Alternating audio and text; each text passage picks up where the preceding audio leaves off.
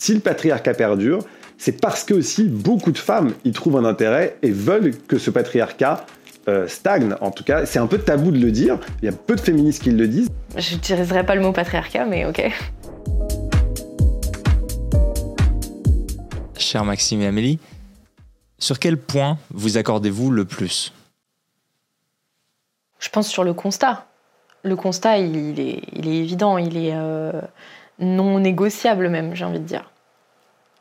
Euh, je sais pas ce que tu en penses. Ouais, complètement d'accord avec toi. Je pense qu'on partage le constat qu'on vit dans une société patriarcale et, que ça va pas forcément très bien. Qu'on vit dans une société dans laquelle il y a euh, des violences envers des hommes vers les femmes. Je n'utiliserai pas le mot patriarcat, mais ok. Je n'utiliserai pas le mot patriarcat comme vecteur de vecteur des oppressions. Maintenant, on va faire un replay parce que tu as répondu oui au début de l'émission. Les hommes dominent la société. Oui. Oui.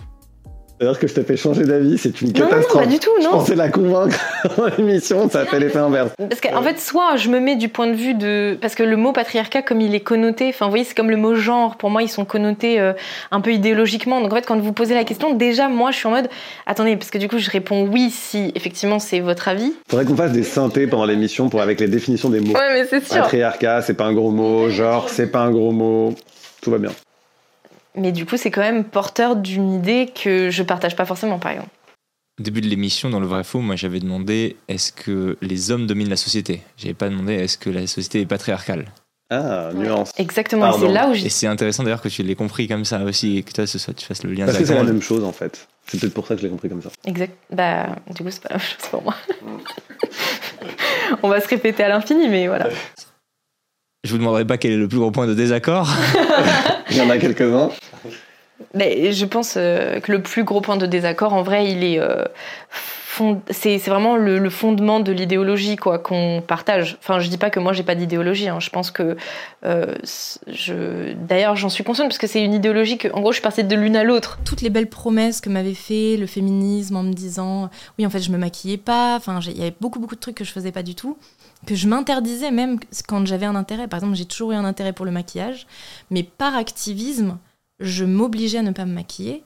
Et en fait, j'arrive à 30 ans et je me prends mais une baffe, mais stratosphérique, quoi. Moi, je juge, on va dire, un arbre à ses fruits. Et j'ai vécu les deux. Et il y en a un où j'étais une femme absolument misérable et triste. Et il y en a un autre où je suis une femme absolument épanouie et très heureuse. Euh, et du coup, euh, ben ouais, ça m'a donné beaucoup de sens à ma vie, donc euh, voilà, c'est tout. Bah, ça me fait un bon trait d'union avec ce que j'allais dire, parce que je crois que notre plus gros point de désaccord, c'est justement de ne pas faire de l'expérience individuelle une illustration de, euh, de, de, schémas de société, de constats sociétaux. Toutes les conclusions que je vous donne là, c'est des conclusions, on va dire que c'est que des, des observations et des, comment dire, des choses que j'ai compris dans ma vie personnel. J'ai peur que tu confondes tes expériences individuelles avec la société et, les. oui, mais qu'est-ce que c'est que la société Moi, c'est vrai que j'ai plutôt tendance, et encore plus en tant qu'homme, hein, forcément, quand on parle de féminisme, à, à m'appuyer sur euh, des études, sur des écrits, sur euh, l'histoire. Et, et, je pense que euh, ton histoire est très forte, que comme aujourd'hui tu es très heureuse et tant mieux pour toi, il faudrait pas que ça cache finalement la forêt de de, toutes ces femmes, et elles sont nombreuses, qui, elles, ne sont pas satisfaites du modèle patriarcal dans lequel on est. Ce qui ne veut pas dire qu'il y a des femmes qui sont, qui sont, qui sont satisfaites de ce modèle-là, puisque, et ça on n'a pas parlé dans l'émission, mais c'est très intéressant, si le patriarcat perdure, c'est parce que aussi beaucoup de femmes y trouvent un intérêt et veulent que ce patriarcat euh, stagne. En tout cas, c'est un peu tabou de le dire. Il y a peu de féministes qui le disent, mais par exemple, Belle Hooks, qui est une féministe noire américaine, qui est brillantissime, qui malheureusement nous a quittés il n'y a pas longtemps, le dit très bien, et dit voilà, tant que les femmes collectivement, euh, mais aussi les hommes, hein, ne s'insurgeront pas contre le patriarcat, il continuera à perdurer. Et d'ailleurs, je peux rajouter un petit truc à ça, c'est que je pense que les femmes qui aiment le patriarcat, c'est celles qui l'ont dans tous les cas sélectionné depuis des milliers d'années. Ce sont les femmes féminines qui comprennent l'importance d'avoir un homme, et celles qui s'insurgent contre.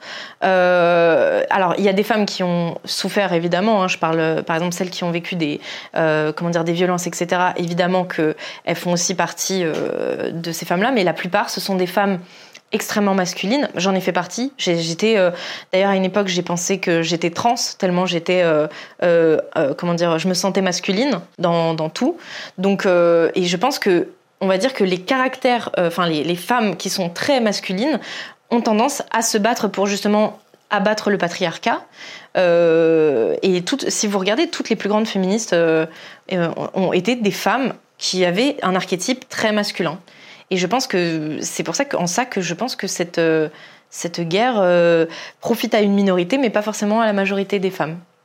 Et moi, en tant que femme masculine, j'accepte que même si je suis une exception, euh, je comprends qu'il faut que je me batte aussi pour toutes les autres qui, elles, ont besoin et ont envie que le patriarcat euh, reste, un, reste un, minimum, un cadre pour elles, pour qu'elles puissent euh, s'épanouir avec une belle famille et des, et des beaux enfants. Il y, a, pas mal de choses sur lesquelles je suis pas vraiment d'accord, mais je vais pas revenir dessus. Mais en tout cas, ce que je retiens de ce que tu viens de dire, que je trouve très intéressant en partant de ton expérience personnelle, mhm. c'est qu'effectivement, le genre, ton, ton, ton, vécu, montre que le genre finalement est un prisme, un spectre, pardon, sur lequel, oui, parfois on se balade et que on n'est pas déterminé euh, dès la naissance. Et en ça, c'est aussi un point d'accord. Ah, pour reprendre un point d'accord qu'on avait au, début, pour reprendre les points d'accord qu'on avait au début. On est déterminé car la preuve, enfin, on est un petit peu déterminé finalement, puisque finalement, j'ai compris qu'il fallait que je redevienne une femme. Ah d'accord.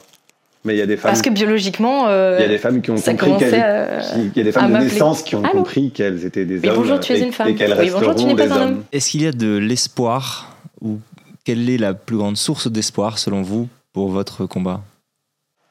Bah, moi, les arithmétiques, c'était de voir par exemple que le 25 novembre, journée internationale contre les violences faites aux femmes, ou le 8 mars, journée internationale des droits des femmes, euh, il y a beaucoup, beaucoup plus de monde chaque année.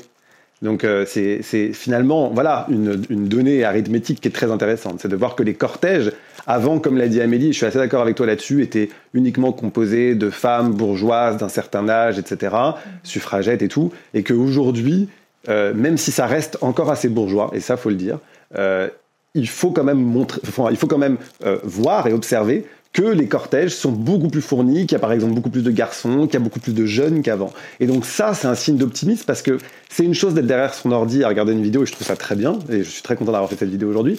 Mais c'en est une autre d'aller manifester. Et en ça, on voit que là, on est dans, un acte vraiment euh, où on donne de son corps vraiment de manière euh, viscérale, quoi. Moi, je pense que mon plus grand espoir, ce sont les réseaux, les réseaux sociaux.